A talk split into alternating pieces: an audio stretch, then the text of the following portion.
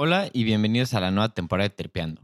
Llevamos un tiempo sin publicar por la vida y muchas otras cosas, pero estamos muy emocionados de volver ya que te traemos muchas sorpresas.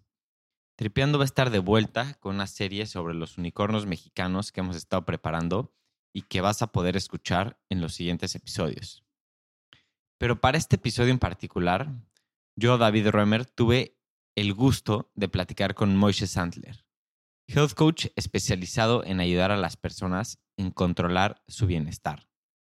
Esto es el manejo de su peso, la diabetes, recuperar su energía y erradicar dolores en articulaciones. Todo esto a través de la medicina y la nutrición funcional, que como escucharás aquí son herramientas que pueden cambiar cómo vemos la salud. Si quieres escuchar más de Moishe, métete a su podcast Controla tu bienestar que también, como tripeando, es parte de Genuina Media. Antes de empezar este episodio, quiero invitarte a proteger tus datos y tu privacidad. Por eso mismo, te quiero platicar sobre NordVPN, una manera de mantener toda tu información encriptada mientras navegas en Internet. Conservan tu dirección IP y ubicación segura y te protegen de cualquier software malicioso. Además, puedes cambiar tu ubicación virtual a cualquier parte del mundo. Puedes buscar ofertas en productos o servicios exclusivos para Europa o Estados Unidos y acceder a contenido de entretenimiento bloqueado en más de 60 países. NordVPN es la VPN más rápida del mercado. Así que no tienes que preocuparte de que se reduzca la velocidad de tu navegación mientras la usas. Además, de lo mejor es que en tu misma cuenta puedes proteger hasta seis equipos y navegar de forma segura en cualquier dispositivo. Consigue tu oferta exclusiva de NordVPN entrando a nordvpn.com diagonal tripeando para recibir un descuento en el plan de dos años y cuatro meses gratis y con 30 días de garantía. Si lo pruebas y no te convence, te devuelven tu dinero entra a nordvpn.com diagonal tripeando y protégete de la manera más rápida.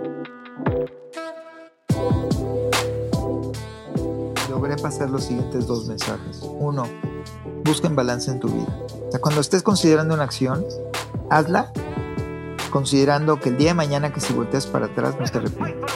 Y el segundo es no busques una carrera que te pague más, sino busca algo que te apasione. Y ya que lo encontraste, busca la manera que te paguen por hacer lo que te apasiona. Porque no hay nada peor en la vida que una jaula de oro. Hola Moishe, ¿cómo estás? Bienvenido a Tripeando, qué gusto tenerte aquí.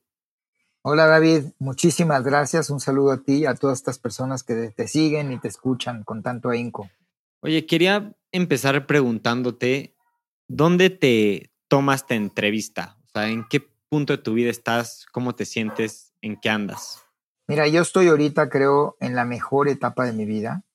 Hace aproximadamente cuatro años me di cuenta que ya no me gustaba hacer lo que estaba haciendo y que tenía casi 40 años haciéndolo, donde por 35 años te puedo decir que fui extraordinariamente feliz haciendo aquello y hoy nos encontramos en que el resultado de una redefinición de mi persona, donde hice la carrera de Health Coach en Chicago, me fui y tomé los boards americanos para poder ejercer en Estados Unidos, para tener una certificación que valiera no solo en, en México, que sino valiera a nivel mundial. Y hoy me dedico a ayudar a las personas de 50 o más a recuperar su salud, manejar su peso, manejo de diabetes, recuperar energía, que es lo más importante a esta edad, y eliminar o erradicar dolores articulaciones. Y cuéntame, ¿qué es lo que hacías antes? Antes, yo estuve 40 años en una empresa donde vendíamos muebles al menudeo. Eh, aquí en la Ciudad de México fuimos muy famosos. A mí me tocó crear el concepto Natuzzi, cuando digo mi es liderar a mi equipo, no quiero decir que yo lo cree nada más, pero lideré el equipo que creó el concepto Natusi aquí en México. Hoy tiene creo que 13 o 14 localizaciones a nivel nacional. Perdón mi ignorancia, ¿qué es Natusi? Natusi es la marca de muebles italianos de piel más importante, líderes a nivel mundial. producto totalmente italiano y nosotros lo trajimos a México hace 30 años. Y fue súper famoso. Súper famoso, hay tiendas en todas las, literalmente en todos los palacios y hay varios flagship stores en el país, Monterrey, México, Guadalajara. ¿Y por qué se volvieron tan populares estos muebles?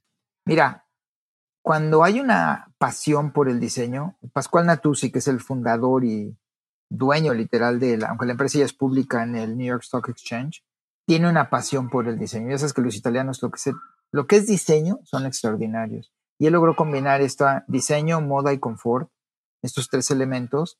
La realmente, aunque aquí en México no eran conocidos y nadie los conocía, traer la marca, desarrollar la marca en México fue todo un reto para todos nosotros, pero finalmente llevar esa belleza y esa comodidad a tu lugar es una, un sentimiento donde la gente todavía ahorita me agarran en la calle y me dicen, oye, híjole, qué padre está el sofá que me vendiste. Qué buena onda. Oye, ¿y cómo entraste al mundo de los muebles? O sea, ¿qué estudiaste? ¿Cómo empezó tu carrera ahí? o sea, me río porque, como todo mundo, yo estudié, yo fui de los primeros licenciados en sistemas computacionales aquí en México, estudié la carrera en el TEC, me gradué en el 77. Después tuve la oportunidad de sacar dos maestrías, una en finanzas y economía y la otra en estrategia de negocios en Estados Unidos, ambas. Y mis familia, tenía un tío que tenía una tiendita en Monterrey de muebles y me dice, mira, no seas gacho, ven, ayúdame, yo te contrato. Eventualmente me fueron vendiendo acciones y me tocó recibir una tienda y la cadena creció a tener 26 tiendas durante mi desarrollo profesional con ellos. Wow. ¿Y cuánto tiempo estuviste? En total estuve 40 años trabajando en mueblería estándar. O sea, sí dirías que fue algo que disfrutaste. No, muchísimo, muchísimo. Mira, para empezar, imagínate cuando entras y te das cuenta que no hay un sistema computacional de control. Entonces, desarrollar los primeros sistemas. Yo empecé como gerente de servicios, o sea, atendiendo las quejas de los clientes y perdona mi francés por la cantidad de mentadas que recibía todos los días por mal servicio y simplemente por falta de control, porque nadie sabía que había en inventario, nadie sabía cuánto nos debía el cliente, nadie se acordaba que el cliente te había llamado a decir que su estufa no funcionaba y el poder conocer a los demás muebleros y el ir viendo en paralelo todo lo que había gente que había cosas que hacían muy bien, pero había cosas que podían hacer mejor, sistematizar toda la empresa, arreglar la contabilidad y ir creando un concepto de negocio que fuimos innovadores en la industria durante muchísimos años. Me dio una muchísima, muchísima satisfacción. Ahora, si te digo, cuando ya empiezas a agarrar la responsabilidad, estás trabajando en una empresa y de repente llegas y te encuentras con un rol que no te gusta, que te levantas en la mañana y dices, carajo, no quiero trabajar. mucha tensión, es muchísimos problemas, nos asaltaron N veces, ¿qué te puedo decir? Empleados te robaban, llegaba un momento donde hasta los mismos proveedores, algunos de ellos que ya no existen, tenían sistemas de valores muy diferentes al mío y levantarte todas las mañanas y decir, tener que venir a enfrentarme con puros problemas y ser el hombre de las respuestas y reservar, llegó a ser un momento que acabé en el hospital. Wow. O sea, ¿del estrés o...? Del estrés, sí. desarrollé algo que se llama shock anafiláctico. Cuando el estrés llegaba a cierto nivel, se me bajaba la presión y me desmayaba. Me llevaba de ronchas.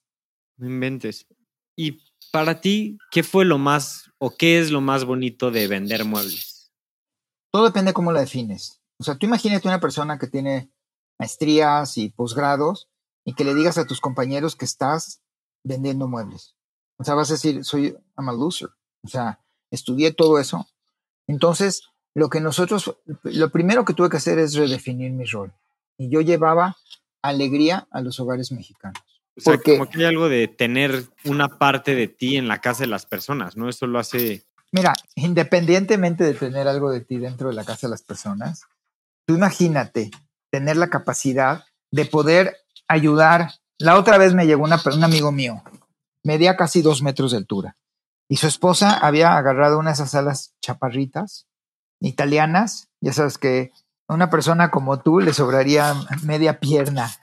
Entonces imagínate a alguien que mide dos metros y le digo yo a la esposa, dije, perdone, ¿quién va a usar la sala? Dijo, no, pues mi esposo y yo. Dije, sí, usted mide una 60 y está, va a estar muy a gusto, pero su esposo va a odiar la sala. Entonces, lleves el sofá, pero vamos a comprarle un par de sillones a su esposo donde él esté a gusto, para personas de su altura y de su nivel de confort y su largo de pierna.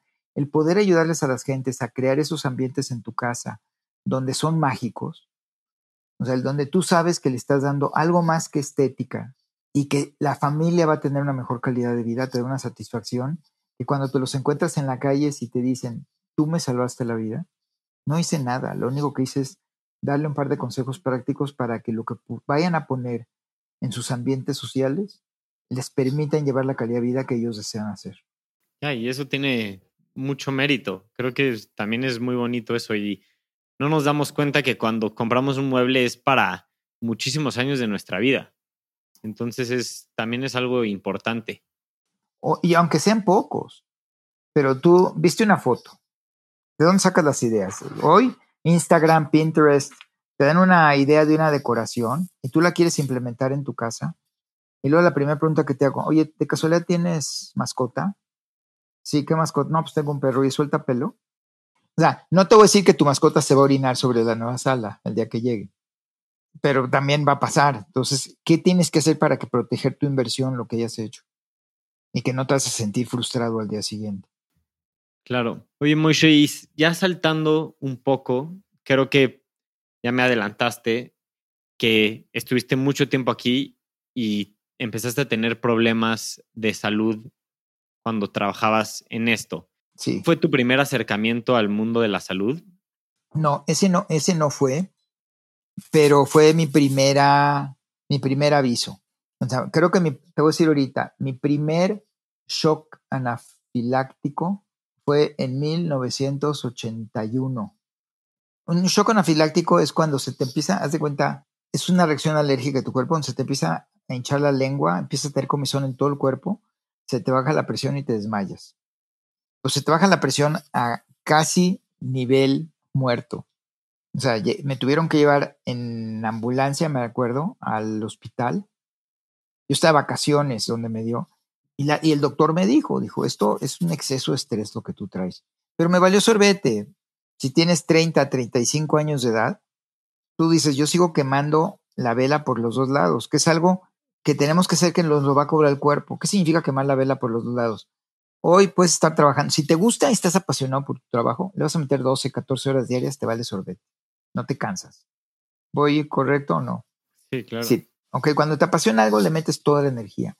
Pero luego resulta que dices, como trabajé mucho, pues me voy a divertir mucho en la noche.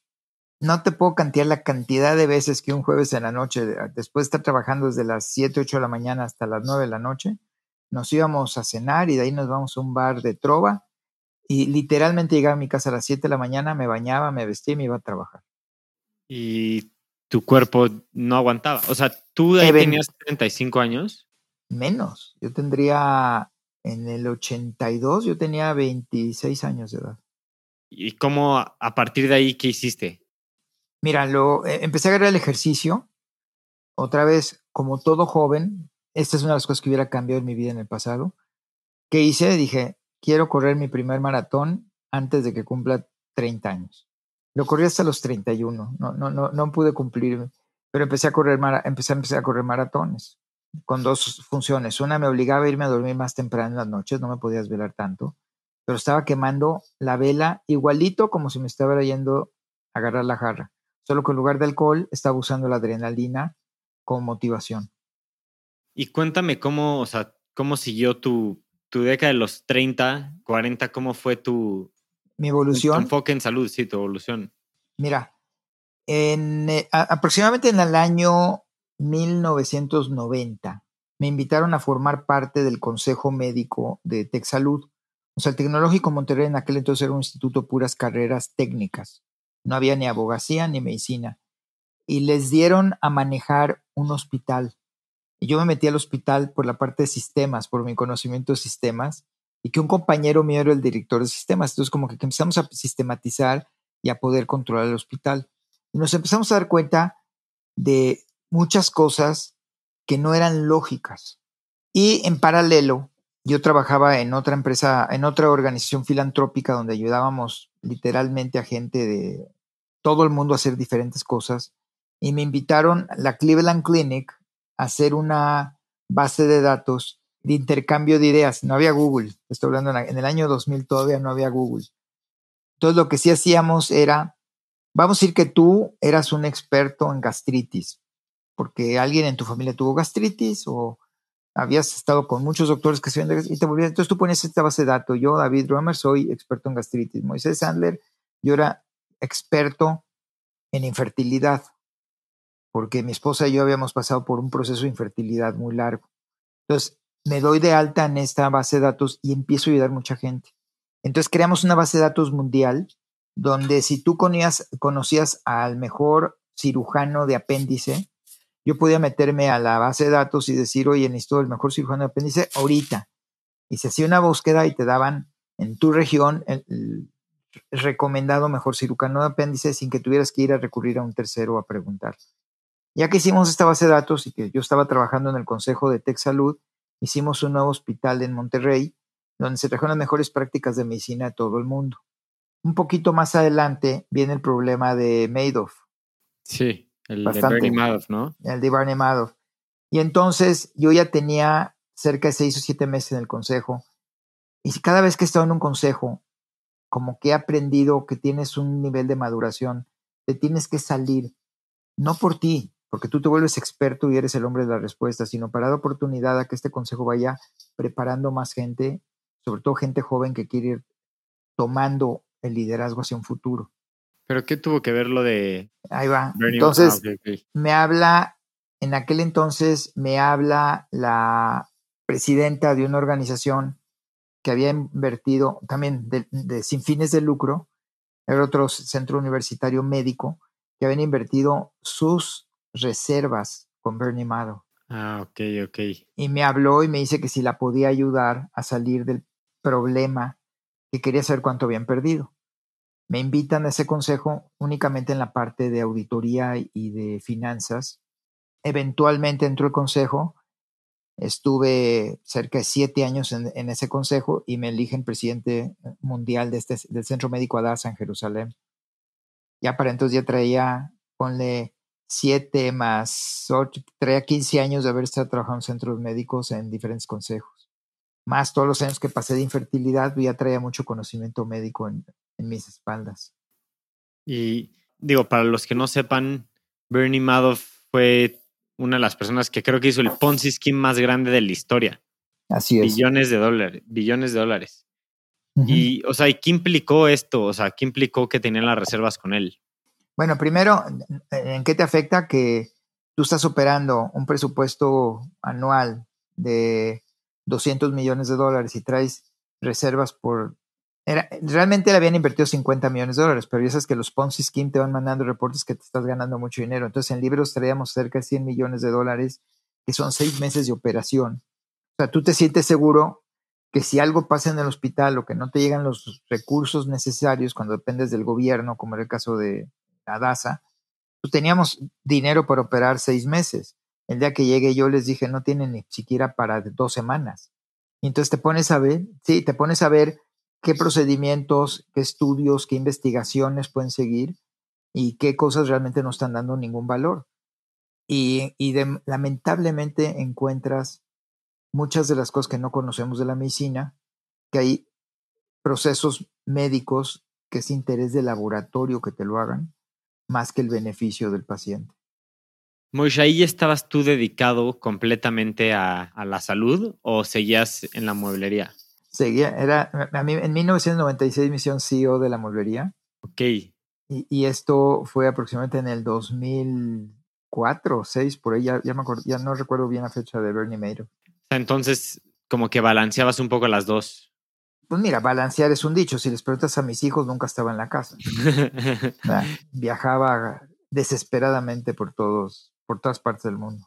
Y, o sea, cuando estabas en los centros de salud, ¿sentías esa pasión? O sea, ¿sabías que ahí era donde querías estar? Definitivamente. En el, cuando estuve de presidente de consejo, o sea, entiéndeme, mi presupuesto de gastos mío, del, el, creo que me pagaron dos mil dólares al año en boletos de avión. Creo que me gasté más de 25 mil dólares. En, o sea, me costó ser presidente. Ya, o sea, de tu propia lana. Me costó mi propia lana. Pero lo que yo aprendí, eh, los tratamientos innovadores de cáncer que en Estados Unidos no podían entrar porque estaban bloqueados por los laboratorios, cosas tan sencillas. Te puedo decir que en el año 2000, uno de los principales malestares de los hospitales es los pacientes que se caían de la cama y nadie lo registraba a nivel mundial, porque pues, imagina una enfermedad decir, oiga, se me cayó el paciente. Entonces decía, no, pues se cayó solo, yo estaba en el baño y él bajó el barandal y él se cayó llevar registros de estas pequeñas cositas que te hacen asegurar el bienestar del paciente, ni se diga cuando empieza a cambiar la alimentación, cuando empieza a cambiar, mira, en, el, hubo un nuevo, una nueva torre que construimos, si mal no recuerdo, en el 2012, y lo pusimos entre los pisos, jardines, o sea, terrazas con jardín, para que el enfermo pudiera salir de su cuarto, aunque fuera en silla de ruedas, y te llevan una terraza plantada con plantas naturales, ventilación, aire fresco, etcétera. Y cambió muchísimo en la recuperación de los pacientes. Qué increíble. Y fue ahí, o sea, tú eres líder en el tema de medicina funcional. Quiero que me expliques cómo, qué es primero y cómo te fuiste metiendo a esta parte de la medicina. Bueno, en todo este proceso, como cualquier persona normal, bueno, lo que llamamos hoy normal, en el año 2000 a mí me, cuando estaba trabajando con la Cleveland Clinic, en una prueba que me hicieron, se dieron cuenta que tenía el colesterol en el cielo. Y nos damos cuenta que era genético, porque mi papá lo tenía, mi hermano lo tenía, mi tío lo tenía, yo lo tenía. Entonces, bueno, empiezas, fue cuando se inventó una famosa medicina que se llamaba el Lipitor, o lo se llaman estatinas, y empecé a tomar esas medicinas en el año 2000. En el 2010 me decretan diabetes. Ah, pues dije, pues bueno, pues traigo una, traigo la otra. Y en el año 2018 me diagnostican cáncer de próstata. Entonces, si eres un poquito analítico como soy yo, la gráfica iba en la dirección equivocada. Primero colesterol alto. Oye, y yo comía pescado hervido y verduras. O sea, llegó un momento y dijo, yo no voy a tomar medicina, no lo logré controlar. Luego diabetes, tomaba cero azúcar bueno, creía que tomaba azúcar. Hay muchos productos que es azúcar que hoy, hoy conocemos que es azúcar que en aquel entonces no se conocía. Y luego tercero, cáncer. Dije, o sea, a esta, a mí me dio cáncer a los 61 años de edad, me lo diagnosticaron. A mi papá se lo diagnosticaron a los 73 o 74. Y mi papá falleció a los 82. Entonces dije, si yo lo estoy recibiendo 14 años antes, la probabilidad que yo me muera antes es mucho más alta. Entonces eh, empecé a buscar cómo prevenir recurrencias del cáncer, cómo curar el colesterol sin tomar tanta medicina. Yo en la mañana me levantaba y desayunaba, no sé, 12 pastillas probablemente. Y di con un doctor que es muy famoso y que se llama el doctor Mark Hyman, y quise hacer una cita con él, preventiva, o sea, para prevenir. Me gustó mucho su concepto y ya me invitaron a ser parte de, de la Academia de Medicina Funcional. Me desvié de tu pregunta. ¿Cómo ¿Y qué es medicina? Medicina funcional lo que hace es ver al paciente como un ente individual, con sus características individuales, pero con la complejidad de que tiene entre 8 o 9 sistemas diferentes interactuando entre sí. Y que cualquier movimiento que le hagas a cualquier elemento, cualquiera de estos sistemas, va a afectar a los demás sistemas. Y número dos, que necesariamente lo que tú manifiestas como un síntoma no necesariamente significa que sea la enfermedad, sino que hay que buscar la fuente de ese síntoma. Entonces, a través de una investigación muy profunda de tus antecedentes, tu familia, tus hábitos, etcétera, se identifican las posibles causas de los síntomas que estás manifestando y se curan los síntomas. Se curan las causas en vez de curar los síntomas. Esa es la diferencia. Vamos a ver la, la medicina tradicional que conocemos hoy. Hoy traes colitis, no tú. paciente Pepe Pérez trae colitis, va al doctor, le hace un par de preguntas, le toman el pulso, a lo mejor la presión, y dice, ah, sí, usted por sus síntomas trae colitis, esta medicina y me habla en 15 días a ver cómo se siente. Lo que le dieron fue una medicina para tratar el síntoma, para que se sienta bien, y probablemente le va a quitar los síntomas. Pero no le dedicaron más que 8 o 10 minutos si te va bien, ¿eh? Para mí un doctor que te dedica 15 minutos en una cita es tu mejor cuate. ¿Por qué? Porque el sistema médico moderno no les permite a los doctores darse el lujo de darse más tiempo con un paciente, porque si no, no les van a salir los gastos. Entonces, la medicina alópata tradicional que existe el día de hoy es, tú llegas con el doctor, cuentas tus síntomas, te encuadran en una enfermedad, esta enfermedad ya tiene nombre, y te doy la medicina que te va a curar los síntomas, y no necesariamente se van a ir al origen. No quiero decir que los doctores sean malos, quiero clarificar, nuestros médicos en México en especial son extraordinariamente buenos la mayoría. El problema es que el sistema no los deja investigar a profundidad las fuentes y las causas de las enfermedades. En la medicina funcional existen una serie de elementos, tanto el médico funcional como el health coach funcional, que entre los dos le dedican horas al paciente para investigar el fondo de su malestar, ir haciendo pequeñas pruebas y darles el control de su salud al paciente. En lugar de que sea yo el doctor experto que llegue y te dice, David, tómate este par de chochos y te vas a sentir bien en 15 días, tú vas a tomar la decisión desde qué cambios tienes que hacer en tus hábitos hasta qué tipo de tratamiento te gustaría probar para ver si te sientes mejor. El control de la salud lo tiene el paciente. Mencionas que la, básicamente el sistema económico detrás de la medicina tradicional incentiviza a que los médicos únicamente te traten por 15 minutos, lo cual estoy completamente de acuerdo y cada vez que voy al doctor por una primera cita creo que es exactamente lo que sucede. ¿Cómo dan las mates en la medicina funcional? ¿Cómo lo hacen funcionar? Ok. ¿Es cómo te da la matemática para que sea? ¿Por qué no lo hacen eso en la medicina tradicional?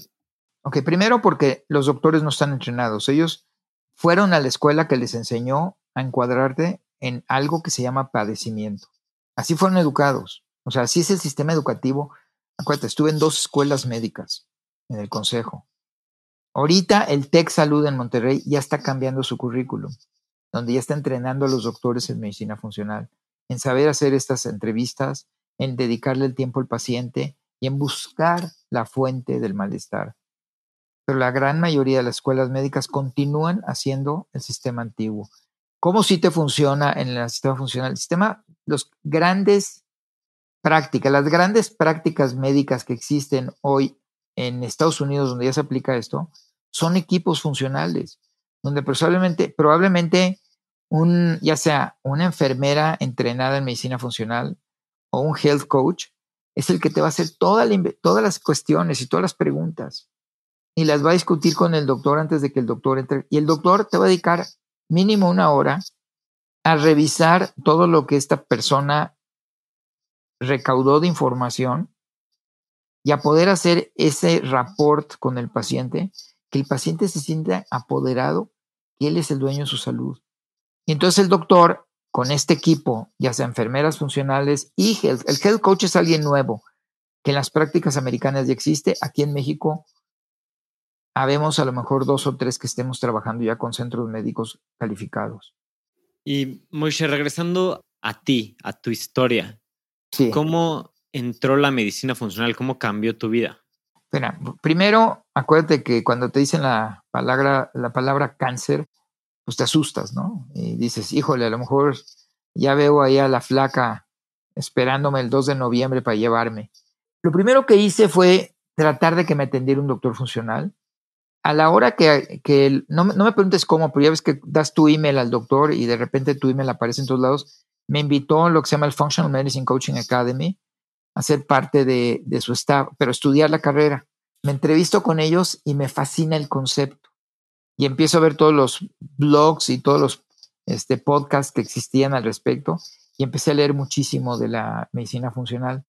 Conforme voy tomando el curso, que era un curso casi de, le dedicábamos entre cuatro y seis horas diarias, fue durante la pandemia donde me gradué. Yo me gradué en la pandemia, entonces tuve mucho tiempo porque por mi edad no me dejaban entrar a las oficinas. Me cuenta que había un límite de edad de 60 años.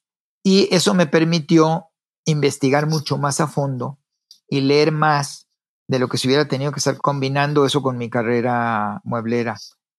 La primera cosa que hice fue decir, a ver, según el doctor Hyman dice que si yo dejo el azúcar, en mi caso, voy a revertir la diabetes y puedo bajar el colesterol. Pues lo primero que hice fue dejar el azúcar. ¿Y qué quieres que te diga? Que en seis meses mis niveles, eh, a los seis meses dejé la medicina para la diabetes y yo estaba en números normales. Dije, bueno, pues ya, ya la diabetes ya funcionó. Vamos a probar el colesterol. Y hice una serie de pequeños cambios en mis hábitos, simplemente lo que, decía lo que está publicado como la medicina funcional, y me, me dio un éxito extraordinario. O sea, entre paréntesis, yo tuve 11 cirugías desde que me diagnosticaron el cáncer hasta hace dos meses. Entonces, cada vez se me hacía más fácil reponerme la cirugía. Y no es porque fuera aprendiendo cómo reponerme, simplemente porque mi cuerpo tenía más fuerza y un sistema inmune mucho más poderoso para poderse reponer rápidamente. Entonces fui probando en mí todo de cada una de las intervenciones. Y ya cuando la gente empezó a ver los cambios que yo mismo enseñaba, porque si me hubieras visto cuando acabó mi tratamiento del cáncer, realmente fue cirugía nada más, no, tuve ni quimioterapia, yo era un enclenque que apenas se podía mover o caminar. Y cuando la gente va viendo alrededor mío, me dicen, no, ¿qué estás haciendo? No, pues esto, mira, te platico. Mira, no me he graduado, pero pues, si quieres, te voy ayudando. Y tuve, para graduarme yo tenía que tener 50 horas de práctica. Entonces tuve más o menos 10 o 12 pacientes, de los cuales te puedo decir que 8 o 9 de ellos fue un éxito, no solo en que bajaron de peso, se sienten mucho mejor, se les quitaron los dolores y varias de ellas, dos de ellas en especial agarraron novio a los 60 años de edad. Eso no te lo garantizo yo, pero fue resultado de su cambio físico. Cuando te empezaste a meter a todos estos temas de medicina funcional y decidiste cambiar tus hábitos, ¿las personas alrededor tuyo creían que esto iba a funcionar o estaban escépticas? ¿Cómo reaccionaban tus amigos, tu familia? Mira, vamos a empezar con mi esposa, ¿no? Que es la primera que, vive conmigo y cuando le dije, tengo que probar esto, lo primero es, estás loco si tú crees que yo voy a seguir esas cosas de las que tú estás hablando. Y, pero hubo, ella sufría de colitis y sufría de una artritis reumatoide, que cualquier doctor te dice que son propias de la edad. Y tuvimos que hacer un proceso de desintoxicación una vez de tres semanas. Oye, cuando a la semana un día me grita, no manches, digo, ¿qué pasó? Se me quitó la colitis. Tenía dos años tomando, yo creo que casi tres mil pesos mensuales de medicinas. Nada más para sentirse así, así. Dejó la medicina a las dos semanas y a las tres semanas se le quitó la artritis. Ella fue la primer convencida. Ella, tú sabes, te la presenté en el pasado, es chef y empezó a desarrollar todo un módulo de comidas funcionales precisamente para ayudarte a sanar más rápido. Una de las experiencias más chistosas que hemos tenido es una de las cirugías que tuve que fue pesadísima. Estuve siete días en el hospital. El primer día después de la cirugía, cuando me traen el menú del hospital, y era en Estados Unidos, ¿no? Y un centro médico avanzado. Les dije a la señorita de nutrición, oiga, usted me quiere matar. Si como una hamburguesa ahorita o si como cualquier, me voy a morir. ¿Cómo es posible si me tienen como diabético y como alto colesterol que me estén ofreciendo una hamburguesa ahorita acabando de recuperar? Entonces Becky empezó a traerme comida todos los días al hospital. Piensa en medio de COVID lo difícil que era que te llevaran comida al hospital. Ella rompió las reglas del hospital y me la llevó. A partir de cuando ella me llevó, en 24 horas se me bajó el azúcar. A las 48 horas el doctor no me dejaba salir del hospital porque mi, hemoglobina era baja. Entonces me empezó a traer ciertos alimentos que me iban a subir la hemoglobina a las 72 horas salir del hospital. cuando con medicamentos y todos los procesos, protocolos históricos del hospital no podían hacerme mejorar. Wow. Y los doctores sorprendidos, me imagino. el doctor que me operó me pidió que lo ayudara a él. Cuando vio, me dijo, ¿qué estás haciendo? Me dice, oye, ¿me agarras de, cliente? Le dije, no. estás muy del otro lado. Oye, Moshe, a ver, cuéntame, ¿cómo, o sea, que creo que esto es súper interesante, ¿cómo es un día en tu vida? ¿Cómo, ¿Qué comes? ¿Qué haces? ¿Cuáles son tus hábitos más importantes? Bueno, hoy estoy haciendo dos investigaciones. Tú estás en el ITAM, ¿verdad? Sí. Ok. Yo vengo de la Universidad de Chicago. Entonces, ¿qué es vamos a llamarle el papá filosófico del ITAM. ¿Por qué? Porque es una universidad sumamente estadista, o sea, la estadística es la que te ayuda y es el proceso científico es la cultura de la universidad y así fue como fui educado. Entonces, ¿qué sucedió?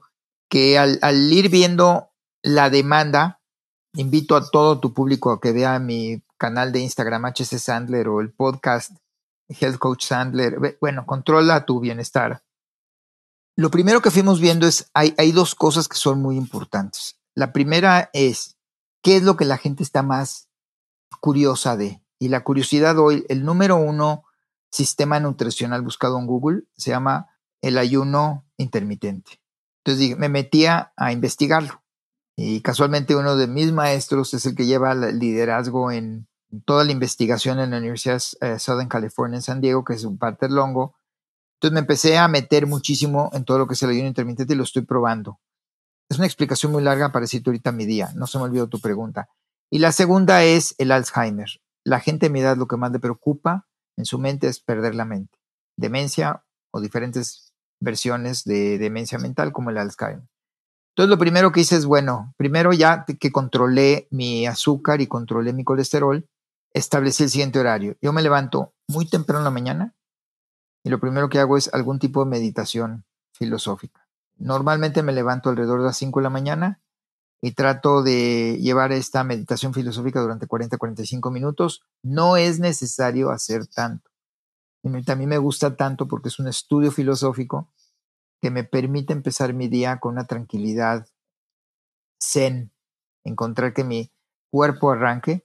Tomo, esto es bien importante, tomo un té sin cafeína cuando me despierto, té caliente sin cafeína y agua. Meditación, o sea, ¿qué tipo de meditación haces o varía? Varía, va a variar, depende cómo esté en el día. Hay 20 mil disponibles en, en internet. A veces tomo las de Deepak Chopra o a veces me pongo a estudiar filosofía religiosa. ¿Ok? Ya como a las seis y media me gusta rezar, entonces voy al rezo por media hora y de ahí me voy al gimnasio, donde voy a hacer una hora de alguna actividad, ya sea cardiovascular aeróbica o una combinación de resistencia con balance y flexibilidad. Porque lo peor que puedes hacer a mi edad es perder el balance o la flexibilidad. Y es bien importante que tengas los músculos que sostengan y protejan tu cuerpo. Vamos a decir que eh, acabo a las ocho y media, nueve, ahí sí empiezo a trabajar porque pues, tengo que trabajar, tengo que, lo que sea necesario, contestar emails, llamadas, lo que tú quieras. Y alrededor de las, entre las once y las doce, hago lo que llamamos el desayuno, o sea, rompo mi ayuno. Entonces, desayuno lo que se me antoje de acuerdo a los principios que yo tengo de nutrición y sigo, sigo trabajando hasta las... Mira, yo puedo desayunar desde un omelette de huevos con verduras o me fascinan los smoothies, los licuados de, ya sea de muchas verduras con mucha grasa, ya sean grasas de lo que llamamos triglicéridos de media cadena o MCTs, o grasa de coco, o aceite de oliva o aceite de aguacate. Okay. Tengo, y les comparto la gente que nos busque en control de tu bienestar o que te manden a ti un mensaje, con todo gusto les damos un par de recetas de las cuales pueden hacer todas las variaciones que quieran. Normalmente te puedo decir que el 80% de las veces voy a, desayunar este licuado porque más me llena por seis horas. Aguanto seis horas sin necesidad de volver. Y ya como a las 4, 5 de la tarde como, como seno porque ya es mi comida fuerte del día y ya no vuelvo a comer nada hasta el día siguiente a las 11 de la mañana. Trato de mantener un, ayuno que nosotros le llamamos 16-8, que donde ayuno 16 horas puras agua, té o café, sin ningún endulzante y ningún tipo de crema o leche. Y durante el periodo de 8 horas es cuando tomo mis alimentos, que normalmente hago dos comidas. El desayuno, o sea, romper el ayuno alrededor de las 11 o 12 y la comida fuerte que hacemos entre 4 y 5 de la tarde. En este experimento del ayuno intermitente, ¿cómo te has sentido?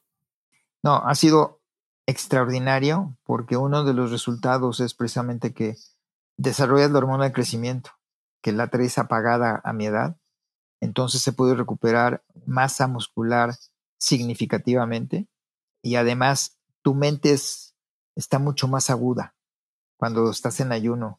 Cuando todo el mundo dice, híjole, es que no, me, me muero por comerme un chocolate o un dulce que me suba, una coca, ¿no? Que me suba el azúcar. Es lo peor que puedes hacer. Piensa cómo funcionan los animales. Acuérdate que los animales ayunan durante todo el día y en la penumbra es cuando salen a cazar. Me estoy refiriendo sobre todo a los carnívoros, tipo los leones, los leopardos, y es cuando tienen que tener sus sentidos más agudos, tanto los musculares, los de visión y los de fuerza y habilidad para poder cazar a su presa. Lo mismo le sucede al cuerpo humano.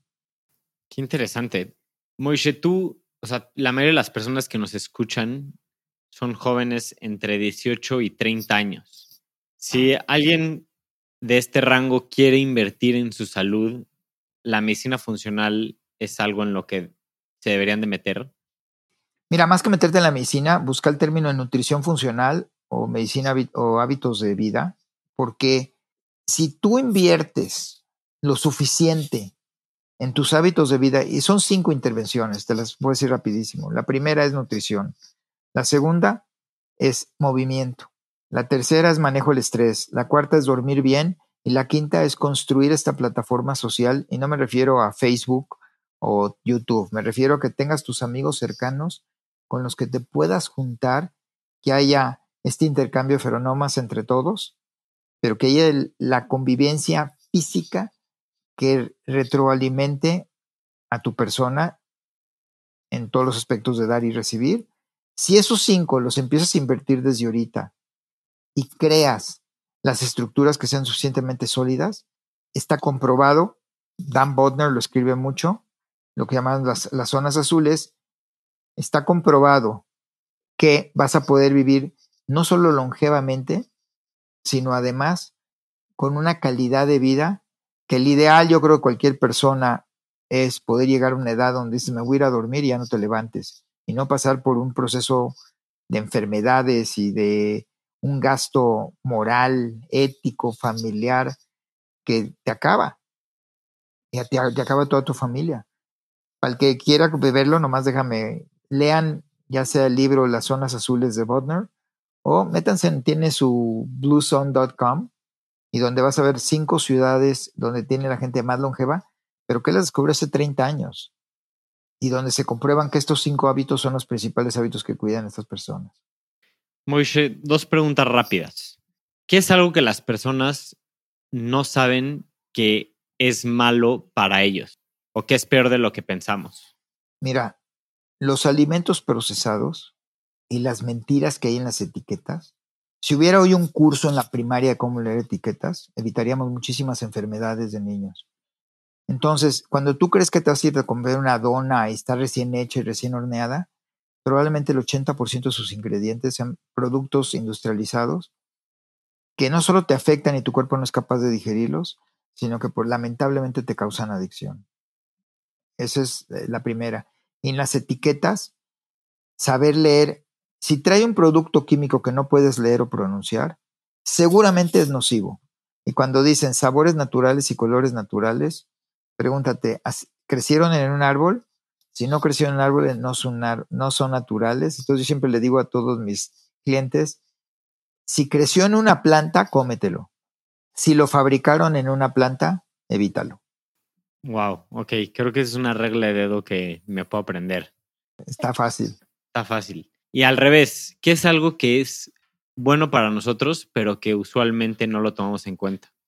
Mira, gran parte de mi generación creció pensando que papas y maíz eran vegetales. Sí son vegetales. Lo que te da la naturaleza es la mejor medicina. Si tú te vas a los escritos de Hipócrates hace dos mil años, o Maimónides alrededor del siglo XII, en el siglo de oro de España, te vas a encontrar que ambos te dicen que tres cuartas partes de tu plato deben ser frutas, verduras, granos, leguminosas. Y cada una de ellas, entre más colorido veas en tu plato, más nutrientes le estás dando a tu cuerpo. Y le estás permitiendo que se poble tanto tu flora intestinal de bacteria que te va a ayudar a defenderte de todos los atacantes de los índices tóxicos y nocivos. Y además prebióticos que te van a ayudar a que sigas alimentando tu flora intestinal. La proteína es muy buena, pero no debe ser más del 25% del volumen del alimento que comes. Es necesaria la, proteína y ahorita que ustedes se sienten que tienen toda la leche por dentro, a raíz de los 40 años empieza a haber cambios estructurales muy fuertes, desde fallas hormonales por exceso de consumos de productos industrializados y algo que se llama sarcopenia, es la pérdida muscular. Y si tú llegas a los 60 años sin músculo, una caída No es fatal, pero te puede mandar a una silla de ruedas por el resto de tu vida. Y nada más para retomar ese punto, o sea, ¿qué significa para personas de mi edad? ¿Deberíamos de hacer pesas? Inversión. las pesas son muy buenas. El problema es, hoy los gimnasios, cuando te le acercas a un instructor, oye, ayúdame, enséñame, te quiere vender la clase privada y no todo el mundo está capacidad de poder pagar. Pero hay, hay ejercicios de resistencia muy sencillos. Te compras unas ligas, valen 200 pesos el juego de ligas de diferentes resistencias en Amazon y pones en cualquier aplicación ejercicios de resistencia. Entonces tú imagínate que puedes poner las ligas en tus rodillas, ¿no? estás viendo la televisión, lo único que estás haciendo es abriendo, abriendo y cerrar las piernas con las ligas. Estás creando la resistencia para desarrollar tus músculos de las diferentes partes de la pierna. Entonces, no tienes que ir al gimnasio a estar cargando y haciendo esos esfuerzos que vas a ir dos días, te va a doler todo el cuerpo y no vas a regresar. Al contrario, creo que hoy te ofrece el Internet uno de los grandes beneficios poder encontrar estas diferentes fórmulas de utilizar flexibilidad, resistencia y simplemente ejercicios isométricos. Siéntate en 90 grados, recargo contra la pared, a ver cuánto aguantas, a ver si aguantas 20 segundos. Y estás trabajando los muslos, el bíceps femoral, muchísimos músculos de tu cuerpo simplemente haciendo ejercicios tan sencillos como ese. Pues, Moshe, creo que ya estamos en el, en el final de esta increíble plática. Te agradezco muchísimo tu tiempo. Creo que ha sido súper interesante lo que nos has platicado.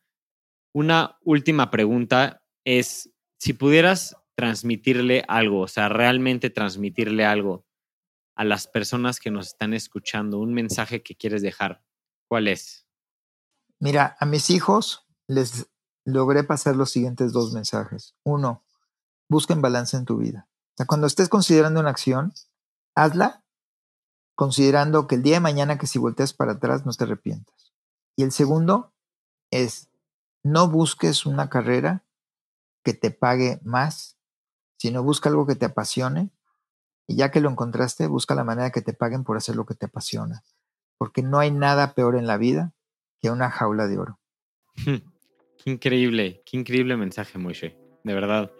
Muchísimas gracias y sigan a Moishe en Instagram, arroba hcsandler y escuchen su nuevo podcast, Controla tu Bienestar, que ya estarán los nuevos episodios para cuando estén escuchando esto. Y pues muchísimas gracias, Moishe. No, gracias a ti, David, a ti y a tu auditorio, muchísimo, muchísimo éxito.